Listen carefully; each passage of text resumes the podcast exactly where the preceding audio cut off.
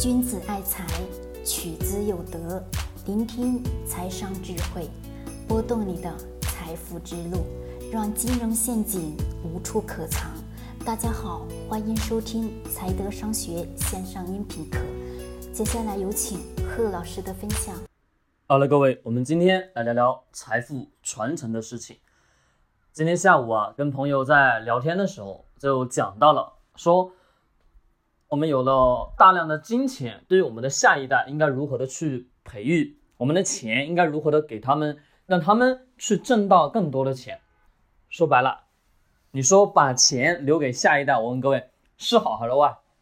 很多人认为是好，其实在我看来是坏的。为什么讲是坏的呢？钱的确有钱是很好，但是我们作为那个富一代的这一代人。对于你的孩子的溺爱，各位严不严重？特别特别严重。是的，没错。那么今天下午在聊的时候，我们讲了很多很多。我说，对于孩子的教育，对于我们把金钱怎么样去传给下一代，只说说白了，财富传承传承给下一代非常的简单。怎么去做？各位，多数人可能都不知道，很简单，利用信托，或者有什么，或者指数基金的投资组合。用一个适当的指数基金的投资组合，你就能很好的、有效的把你的财富传承到你的子女身上去，或者说成立一个基金，那你某某某某基金可以传承给下一代。虽然说我们国家目前还没有遗产税，对吗？是不是没有吧？对，没有遗产税的这种情况下。但未来，我的预测肯定会有，一定会有的，因为国家大量的税收是需要靠这些东西来得来的。正常的去经济发展，它的确需要养活国家那么多人，而且还有很多地方属于贫困地区，有了大量的金钱传到孩子手上，肯定要收一点的税，这是合理的，合情合理。但是我们现在的现有的这个阶段，我们对于财富的传承，那么除了用这些方法，还有什么更好的方法？我刚刚提出了我的观点，我说我并不看好把钱直接交给到孩子，而是交给孩子什么？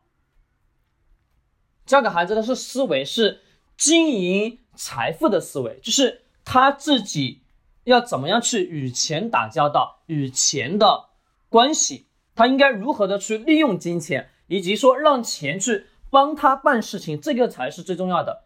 意思就是思维上的东西。一直在我的观念当中，不是说给孩子多少钱就能解决多少的问题。是的，没错，这个社会是需要靠金钱去解决很多很多的问题。但是，我们把钱传给下一代的时候，你会发现，我们看到的很多很多的富二代、官二代，你能明显的感觉到他们对于金钱的那么一种价值观是扭曲的，各位。因为的确，他们不需要为吃穿喝住去干嘛去考虑那么多，因为他们老爸老妈有钱，就是我们大量的中产家庭，对不对？稍微条件稍微好一点的，年收入在上千万级别的这些人，是不是对于你们的孩子是不是特别的溺爱啊？对，没错，不光是这些人，中产家庭对孩子的溺爱也是也是如此。那么我们作为孩子的父母，不是说给孩子多少金钱。而是教会孩子什么？教会孩子对于金钱的认知观，让他真正去了解金钱，以及懂金钱、懂金钱的规律，这个才是最重要的。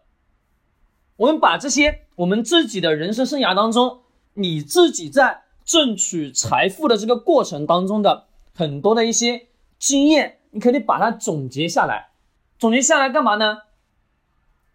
拿一个本子写下来，总结出来这些东西，可以列到你的家族当中的什么叫家训也好，家规也好等等的一些可以去做。为什么？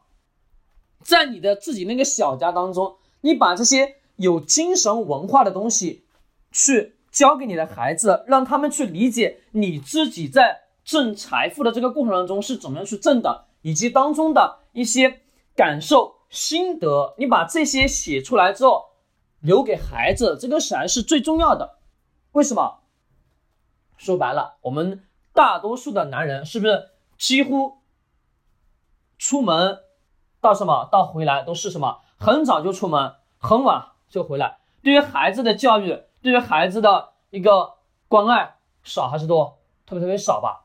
对，很少。我们回来的时候，哦，孩子已经睡了；出门的时候，孩子还在睡觉，他根本看不到我们男人几眼，对不对？很多的家庭当中都是如此。那么既然是这种情况，我们应该把我们现有的什么自己在整个商场是打拼去挣得财富的一些规则，一些最基础的什么，自己总结出来一些经验，或者说总结成十句话也好，或者是二十句话也好，是你这大半辈子自己在挣得这么多财富的过程当中得到一个总结，一个简简单单的家训家条也好，把这些东西抽个时间写出来。再交到孩子手上，等孩子成年的时候，你就好好的去跟他去讲一讲这些东西。我问各位，这个好还不好？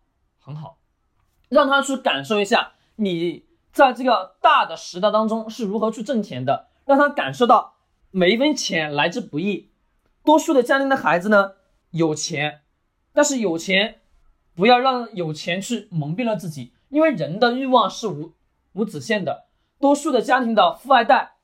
孩子的那个教育素质，其实真的没有穷苦家庭的孩子对于金钱的那种欲望，以及对于金钱的那种利用的心态，以及对于金钱的认识都没有那么深刻。那我们需要做一件事情，就是说把我们自己做挣钱的这个过程当中很多的东西去告诉孩子，去教给孩子，这才是最重要的。我认为的不是说财富传承是用所谓的什么基金也好，信托也好。或者说用保险也好，等等的这些方式，我首先我我可以告诉各位，这些都是简简单单什么基础层面的东西，只要懂一点金融知识，我们简单的去学一下，这些就可以会了。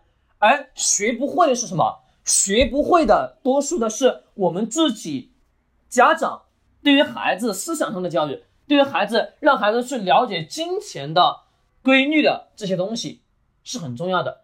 当孩子有一个正确的价值观，对于金钱呢有正确的价值观的时候，对于这个过程当中，他知道你以往挣钱的经历，在他以后的人生当中，各位对他有没有帮助？有帮助，而且帮助是极大的。那么这些东西就需要我们自己作为家长，要去写出来，去告诉孩子，把这些东西传承给孩子才是最重要的。传承的是精神跟文化，而不是单纯层面上的财富。我刚刚讲了，我说大量的中产家庭以及大量的富二代是不是都不好啊？到了他的手上，好像钱已经被败光了，对不对？为什么会被败光？各位，是因为他根本不知道那钱是怎么来的，以及挣的那个钱到底辛不辛苦，以及挣钱的规律、大自然的规律，他都不懂。那么你说，再多的钱交到他手上，是不是也没了？是的呀，只要我曾经跟各位去讲。我自己的亲身经历也是如此，虽然挣到的钱的确很多，但是最后还是流失了，因为自己的财跟德配不上，导致了什么财富的流失，是就是如此啊。所以说我们对于孩子来讲，教给他的不仅仅只是财富，财富是一个简简单单的层面就可以去传承的，但是更多的财富的大的方向去传承，是应该我们把经验。思维方式以及精神条框去教给他，让他去了解这个社会的时候，你会发现财富才能正常友好的去传承下去。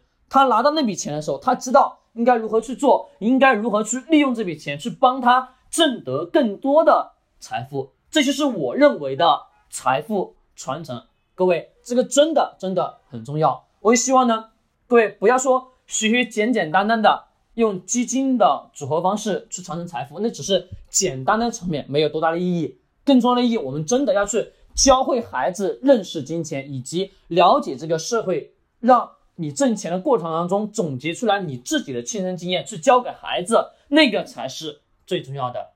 好了，各位，今天聊到这里，喜欢点击收藏或者转发。君子爱财取之有德，学财商找财德。